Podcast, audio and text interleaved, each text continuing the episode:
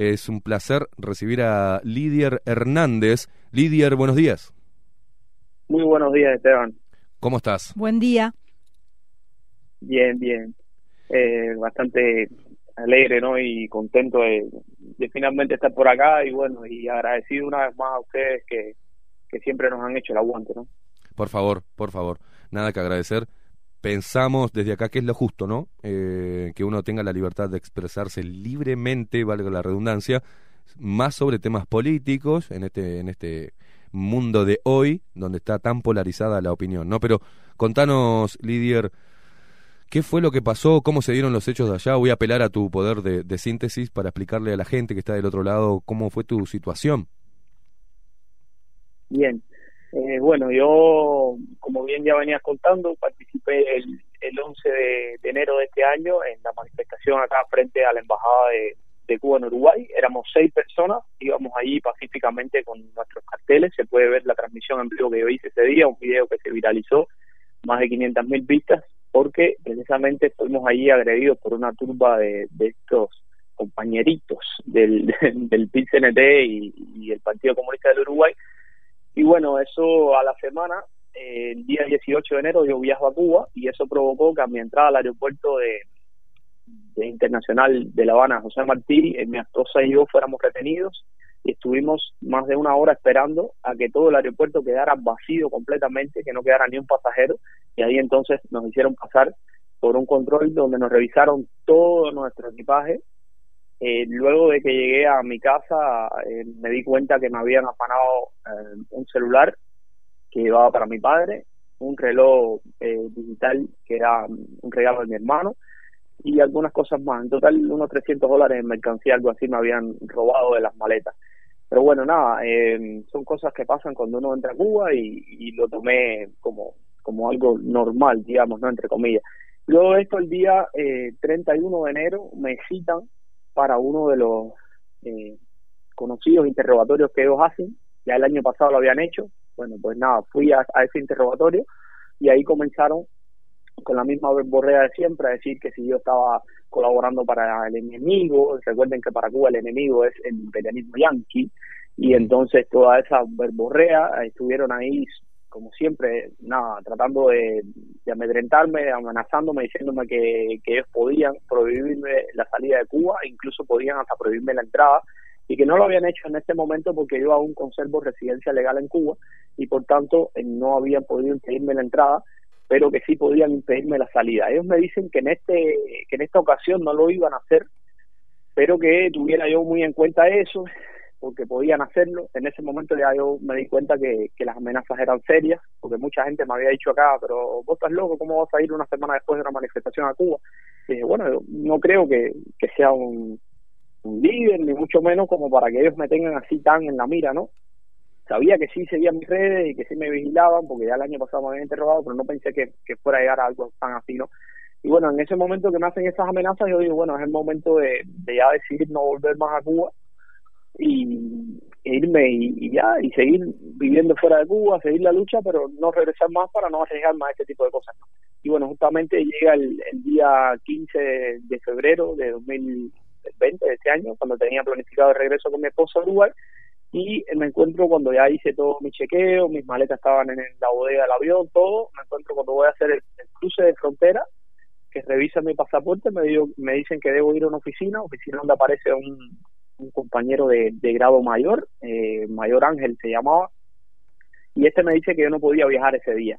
Yo le pregunto por qué, no me da ninguna explicación, me dice que él no está facultado para darme explicaciones, que debo dirigirme a mi provincia. Ahí hago pública la noticia, pero espero hasta el día 17 para ver si había alguna posibilidad de que ellos no estuvieran jugando serio, digamos, ¿no? El día 17 voy hasta allí, ahí me hacen esperar desde las 8 de la mañana hasta las 4 de la tarde y ahí les exijo, amparándome en, en el artículo 54, si mal no recuerdo, o 53 de la constitución que hay actualmente en Cuba, constitución que le llaman ellos, ya sabemos que es segregacionista, mil cosas, una constitución que... Sí, lo, que menos da es garantías, ¿no? Pero bueno. Sí, sí, nada. Las pocas que da están escritas ahí y, es como si no existiera. Pero bueno, este señor se me niega, yo le explico que él es un funcionario público, que yo soy un ciudadano y que él está en la obligación de darme información. Él allí con toda prepotencia me dice que no me va a dar ninguna información, que va a lo que yo entienda pertinente. Yo le dije que, que lo que yo entendía pertinente era que iba a comenzar una campaña internacional con mi regreso y que iba a hablar con todos los medios de prensa que me comunicaran, que si los medios de prensa de la dictadura cubana querían hablar conmigo, que me llamaran, que también iba a estar disponible. Y bueno, estuve ocho meses en Cuba sin poder salir. El día 13 de junio hubo un intento de, salida, una, una luz que se vio ahí, pero no llegué a, a poder eh, regresar porque fue el 13 de, junio que hubo un vuelo humanitario eh, donde regresan eh, la mayoría de los cubanos que quedaban varados en Cuba, la embajada de, de Cuba, de Uruguay en Cuba, perdón, me había notificado que estaba incluido en ese vuelo hice todos los trámites pertinentes, incluso de Inmigración Nacional de La Habana, había que llamar un número de teléfono, yo llamo ese número de teléfono que esta llamada está grabada en mi canal de YouTube, y me dicen que podía salir de Cuba.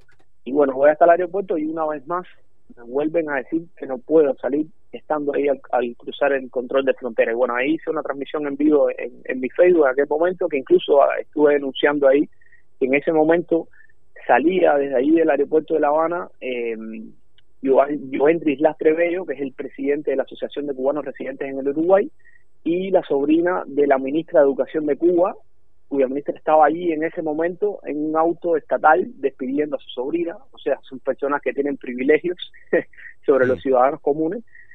Y bueno, nada, eh, después, eh, esto estamos hablando 13 de junio, día 15 de junio se produce el hecho muy importante que me dio mucha felicidad, que me hizo sentir una vez más orgulloso del Uruguay y, de sus instituciones, que fue que eh, Ernesto Talvi hace público en su cuenta de Twitter y su cuenta de Facebook que eh, estaban enterados de mi situación. Yo había venido trabajando eh, bastante cercano con algunos contactos que tengo por acá que habían estado intermediando con Cancillería, con el equipo de, Ernesto Talvi.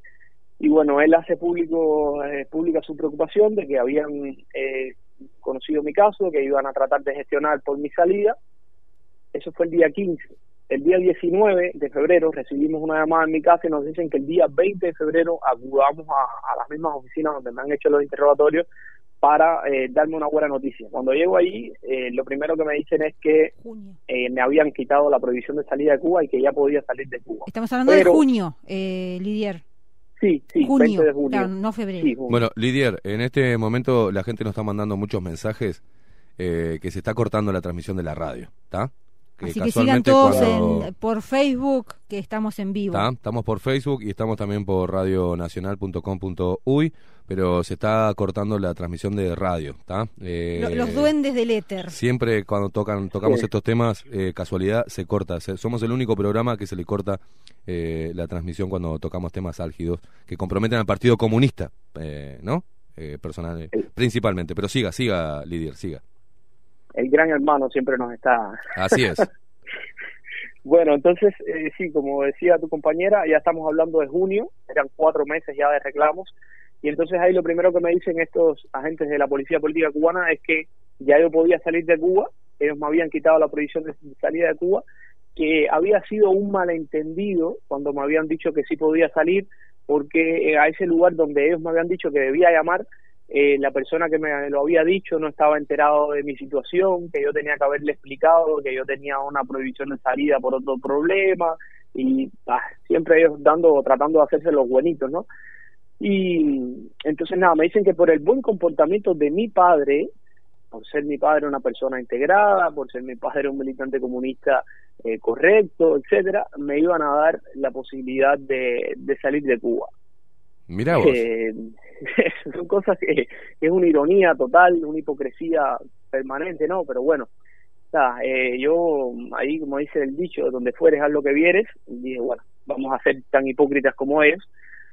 Y solamente les rebatí que en algún momento me dijeron, no, porque tú tienes permiso de residencia en el exterior. Porque en Cuba existió hasta el 2010 la famosa llamada Carta Blanca, que era un permiso que el gobierno te daba para residir en el exterior y yo les tuve que rectificar, le dije, no, no, yo no tengo permiso de residencia en el exterior, yo tengo residencia legal en Cuba y además de eso tengo residencia legal en Uruguay y quien me da mi permiso de residir en el Uruguay es la República Oriental del Uruguay, no ustedes. yo resido en Uruguay, pero yo no tengo permiso de ustedes para residir en Uruguay. Y bueno, nada, me dicen que, mm, que me van a, que ya justamente que en ese momento yo podía salir de la oficina y tomar un avión, pero que bueno, que yo sabía que estábamos en pandemia y que, que no se sabía cuándo iba a aparecer un avión. Y me hacen la, la pequeña alerta, digamos, ¿no? Un pequeño consejo, viste que son muy amables y me dicen que me dicen que a la primera que hiciera que dijera algo, que me manifestara, que publicara algo. Como lo estás haciendo ahora, digamos. Exacto, me iban a prohibir nuevamente la salida de, de Cuba. Entonces, bueno, eh, tuve que tomar la decisión de, de hacer silencio en mis redes sociales y me escudé en la cuenta de Twitter de Somos Más Uruguay y estuve haciendo mis denuncias por ahí, tratando de que nadie supiera que era yo y eh, estuve evadiendo toda la prensa, siempre diciéndoles que la República Oriental del Uruguay me había pedido que hiciera silencio, que no es menos cierto, me lo estuvieron pidiendo desde febrero, pero yo en realidad no podía quedarme callado en febrero cuando aún ni siquiera habían eh, tomado posesión del gobierno. Lidia, ¿quién te pidió que, mantuviese, que, que, hiciera silencio? ¿De acá de Uruguay? Sí, los contactos de Cancillería me pidieron que hicieran silencio en el sentido de para ellos poder interceder por mí, para que no se tensara más la situación. Que bajaras la pelota, digamos, un poco. Claro, claro. Y, y entonces, bueno, eh, ya me lo habían pedido desde, desde febrero.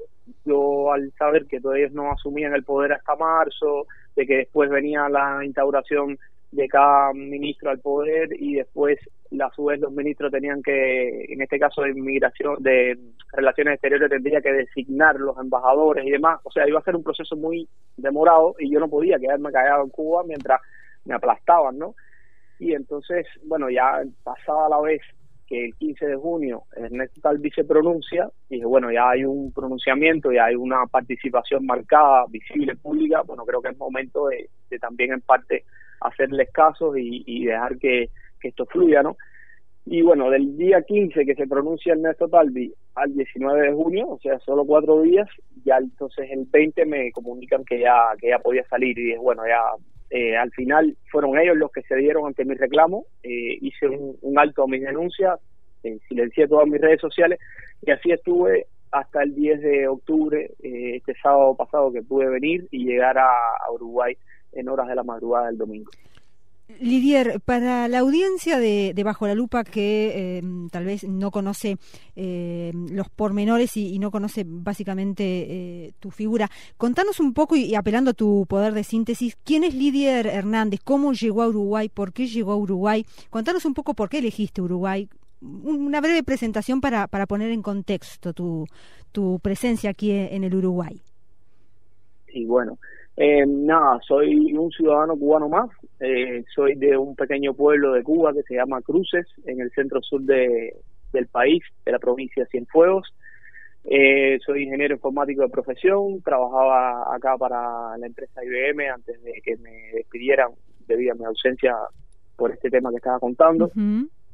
Y vine a Uruguay porque uno de mis mejores amigos eh, había venido para acá y estaba establecido acá y me había dicho, me había comentado cómo era cómo eran las cosas acá, ¿no? Para llegar y establecerse, que había facilidades para tener documentación, que había facilidades para incluso poder eh, comenzar con, a trabajar con el pasaporte. Yo vine en, octubre de 2016.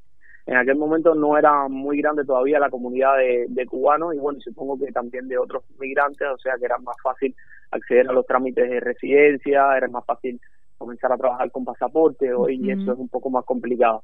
Y bueno, nada, vine a, Uruguay a tratar de, como se dice, de levantar cabeza, ¿no? Y buscar una oportunidad de, libertad, porque en Cuba todo el mundo se ve frustrado como joven de que no hay futuro, de que van 61 años de las mismas mentiras, la misma manipulación, la represión, no puedes hablar porque todo es bajo constante amenaza de que te echan del trabajo, de que te pueden hacer un acto de repudio, tus propios vecinos te ofenden, te agreden, y entonces puedes quedar totalmente desamparado si decides, si decides eh, enfrentar al, régimen ahí, a la dictadura, ¿no? Entonces, bueno, nada, escapé de Cuba como, como tantas personas. ¿Qué pasa? Que nunca había hecho como tal una actividad así opositora, frontal contra ellos, porque incluso no tenía ni la información para hacerlo, o sea, no, no, no tenía, no me sentía con la razón, porque pensaba que ellos estaban en lo cierto, y a medida que salgo de Cuba, que voy conociendo la realidad, que voy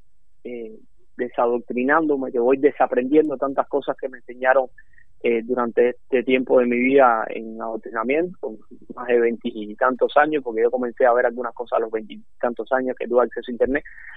Y entonces nada, llego acá por eso, porque tenía un amigo que me ofreció la posibilidad de ayudarme y me contó cómo era acá. Y nada, vine acá y, comencé desde octubre de 2016 a trabajar como ingeniero informático y he venido haciendo mi vida hasta acá. Clarito eh, todo el resumen decías también, ¿no? El tema, por ejemplo, de la conectividad, que no es un tema menor, e, ese aislamiento que tiene eh, la isla también incluye el aislamiento social y de comunicaciones, por ejemplo, Internet. Algo tan simple y tan común que parece para nosotros y tan naturalizado en Uruguay, eh, ¿cómo es vivir allí? ¿Cómo fue esa experiencia también de, volver a estar en ese lugar durante eh, casi ocho meses? Estuviste, ¿no? Nuevamente en la isla. Sí, en realidad estuve nueve meses porque recuerden que dije que fui, que fui el 18 de enero, pero lo que pasa es que estuve un mes, digamos que normalmente, y ocho meses entonces ya retenido, violando mi, mi derecho. Bueno, lo que hablábamos, lo que hemos observado y hemos también hablado contigo y muchos cubanos aquí en nuestro país, de, de, ese adoctrinamiento que hablabas y de la el poco acceso a la información para poder pensar de otra manera, ¿no? E, ese o pensás como nosotros o, o no tenés carrera, no tenés descanso, no tenés nada. Tenés que seguir los lineamientos del, del régimen castrista y si no, eh, bueno, te convertís en enemigo, en enemigo de Cuba, en realidad. ¿Y aquí cómo es el día a día eh, aquí en Uruguay, Lidier? ¿Sentís también algún tipo de, de presión o de algún gran hermano que también te está vigilando de alguna manera? por parte de eh, algún enviado o representante de aquí? A ver, el miedo es difícil perderlo. Yo creo que, que nunca se pierde el miedo cuando se conoce ya la realidad del monstruo al que, te, estás enfrentando, ¿no? Lo que yo creo es que uno se va afianzando de razones y de su verdad y, eso te va dando la fortaleza para que el miedo no te paralice. El miedo siempre está ahí porque sabes que la amenaza es real, porque han matado personas, porque han desaparecido personas y después te dicen que no sé, ah, se fue en una lancha y desapareció, se lo comieron los tiburones y te buscan tres o cuatro testigos que son falsos, que son mismos agentes de ellos y te fabrican que la persona desapareció. Y entonces, eh, desgraciadamente, ese miedo es muy difícil de perder, pero bueno, dentro de, dentro de eso, creo que acá en Uruguay me he sentido bastante seguro, aunque ya te digo, siempre uno con los ojos abiertos, alerta, siempre eh, se mantiene tenso, ¿no? Y miro por, por encima del hombro a cada tanto y mucho más después de que de que nos pasó esto, ¿no? De que el 26 de enero de, de 2019 fuimos agredidos junto a Esteban ahí por aquella turba de comunistas que nosotros simplemente fuimos ahí eh, de forma pacífica. Incluso hubo uno que le dijo a Esteban que lo podía bajar de un tiro, que ya él era Tupamaru y que había bajado unos cuantos. O sea, no estamos Lo que me dijo fue en, en, en, Revolución. este bajé a un par de eh, bajé de, un par de tiros a, a unos tarados como vos eh, estoy diciendo tarado por no decir las cosas que dijo no este, ya sabemos dónde vivís, ¿te acordás? Que nos gritaban. A mí me decían que ya sabía dónde vivía, que me iban a ir a buscar, que me iban a matar. Este, en fin, pero Lidier, eso que te preguntaba Mariana, que, que dejó deslizar en, en la pregunta, ¿hay cubanos acá este, que responden al régimen? Dentro de la cantidad de cubanos, estamos hablando de más de casi o, o 17 mil cubanos que hay en, nuestro país. Y cuando ustedes hacían las grandes juntadas este, para pelear contra contra este régimen y para pedir libertad de Cuba, era muy poca la adhesión. ¿Te acordás que hablábamos de eso? Uno de los factores era el miedo, por lo que podía llegar a tomar represalias con la familia que está viviendo en Cuba, pero la otra que también hay una gran cantidad de cubanos que responden al régimen. Lo vimos también en la embajada de Cuba, ¿no? Que se que se abroqueló junto con el Partido Comunista. Sí, sí. Eh, hay una gran cantidad que responde eh, porque todavía no ha desaprendido del adoctrinamiento y hay una gran cantidad que responden porque trabaja como agente de la seguridad del Estado, ya sea profesionalmente o eh, como colaborador. No duden ustedes que en el Uruguay hay agentes de la seguridad del Estado cubano en todos los países con los que Cuba tiene buenas relaciones e instaura comités de solidaridad que no son más que un brazo del Partido Comunista de Cuba. En este caso estamos hablando de la Asociación de Cubanos Residentes en el Uruguay que pueden buscar eh, su fundación en Facebook, van a encontrar o en Internet, van a encontrar que ellos dicen que son fieles a los principios de la revolución y ta, ta, ta, ta, ta. Incluso yo me colé en una reunión de ellos y en muy buena forma los traté de llamar a la reflexión y decirles, fue en un teatro de la, de la aguja, puede ser, no sé, un lugarcito que hay por acá, por el, por el centro de la ciudad, ahí había una reunión de ellos y yo fui porque la convocatoria era abierta. Y ahí traté de la mejor manera de explicarles que, que todo eso que ellos vendían, de que había odio entre los cubanos y no sé qué, lo habían sembrado ellos, eran los que habían creado cubanos buenos y cubanos malos, cubanos revolucionarios y cubanos enemigos. Y entonces no tengan duda de que hay muchísimos eh, agentes profesionales y colaboradores de estos agentes que están viviendo acá. Y eh, una de las cosas que hay que poner precisamente bajo la lupa es la misión de los médicos que están acá en el hospital de ojos. Eso te iba a preguntar. Eh, exacto. que esos médicos, yo no quiero, yo sé que el, que el pueblo uruguayo le tiene mucho amor porque ha sido un proyecto que ha recuperado la visión de muchos y sabemos que toda la parte buena, pero hay que ponerlo bajo la lupa porque ese ha sido siempre el instrumento del régimen para, eh, digamos, llevar el comunismo a América Latina y los hacen agentes de influencia, porque a los pacientes, muchos de ellos, no estoy diciendo que todos los médicos sean agentes de la dictadura, pero muchos de ellos sí lo son, incluso muchos de ellos hay sospechas de que los mandan a estos países sin incluso ser médicos, simplemente dicen que son médicos y no son médicos, en realidad son agentes de la seguridad del Estado y no tengo dudas de que hay algunos infiltrados acá. ¿Cuántos son? No lo sé. No tengo las pruebas de quiénes son ni tengo nombres, pero de que estoy convencido de que los hay, eso pueden ponerle el puño. Bueno, Lidier, hoy eh, a veces le, cuesta mucho a la gente, mm, a gran parte de, del Uruguay, aceptar esto, ¿no? Eh, lo que hacen es resistirse a, a, una verdad que incomoda, a una verdad que preocupa y que obviamente da miedo, ¿no? Que haya tanto venezolanos y mm, cubanos en nuestro país que vienen a trabajar, vienen escapándose o buscando libertad o buscando mejores condiciones de vida, pero también están venezolanos y, y cubanos que responden tanto al régimen castrista como al régimen chavista, ¿no? Y lo, los hay, y disfrazados de, eh, en este caso también de médicos y demás. Bueno, pero hoy, ¿cómo estás? Eh, eh, lo último minutitos, ¿cómo estás hoy? ¿Cuánto te perjudicó todo este tiempo alejado del país? ¿Cómo estás a, nivel laboral? ¿Pudiste retomar? Bueno, estoy digamos que bien porque después de tanta incertidumbre, después de tanto estrés, después de tanta ansiedad, después de ocho meses de, de todas estas violaciones contra mi persona y estar separado de mi esposa, sobre todo, eh, me perjudicó bastante la estabilidad emocional, mi estabilidad laboral, perdí un trabajo, un buen trabajo en el cual ya tenía tres años de experiencia y nada, eh, toca recomenzar, toca enfrentar nuevamente la vida en el Uruguay y si hace cuatro años justamente mañana, hace cuatro años, hará cuatro años que vine al Uruguay, que hace cuatro años supe hacerlo sin tener una esposa, sin tener una estabilidad acá, sin conocer a nadie, sin conocer al Uruguay, sin tener amigos del Uruguay, sin tener experiencia laboral en, el Uruguay. Espero que, ahora lo pueda volver a hacer y nada, toca enfrentar la situación y comenzar una nueva búsqueda de trabajo y, otra vez hacer mi vida acá. Lidier, eh, desde acá, desde Bajo la Lupa, te mandamos un abrazo. Nos alegra tenerte acá de vuelta trabajando y libre este, para que puedas eh, ejercer esa, esa libertad de expresión en nuestro país y esperemos que lo que encares como coordinador también de este movimiento Somos Más en Uruguay, que mm, puedas manifestarte libremente sin que nadie venga a reprimirte como eh, ya hemos documentado desde aquí debajo de la lupa. Y que retomes tu, reenganches tu, tu vida aquí en nuestro país. Muchas gracias, un abrazo para ti también y saludos para tu compañera de estudio ahí, muy agradecido una vez más, repito, eres el único que, que siempre nos hizo el aguante, que siempre estuvo ahí para para ir cuando nadie iba, avisábamos a todos los canales de televisión y nadie acudía a nuestros reclamos y solo, solo tú nos brindaste este espacio, así que nada, una vez más, súper agradecido. Por favor, Un abrazo grande y mucha suerte en esta reinserción laboral aquí en, en Uruguay, líder. Muchas gracias. Abrazo.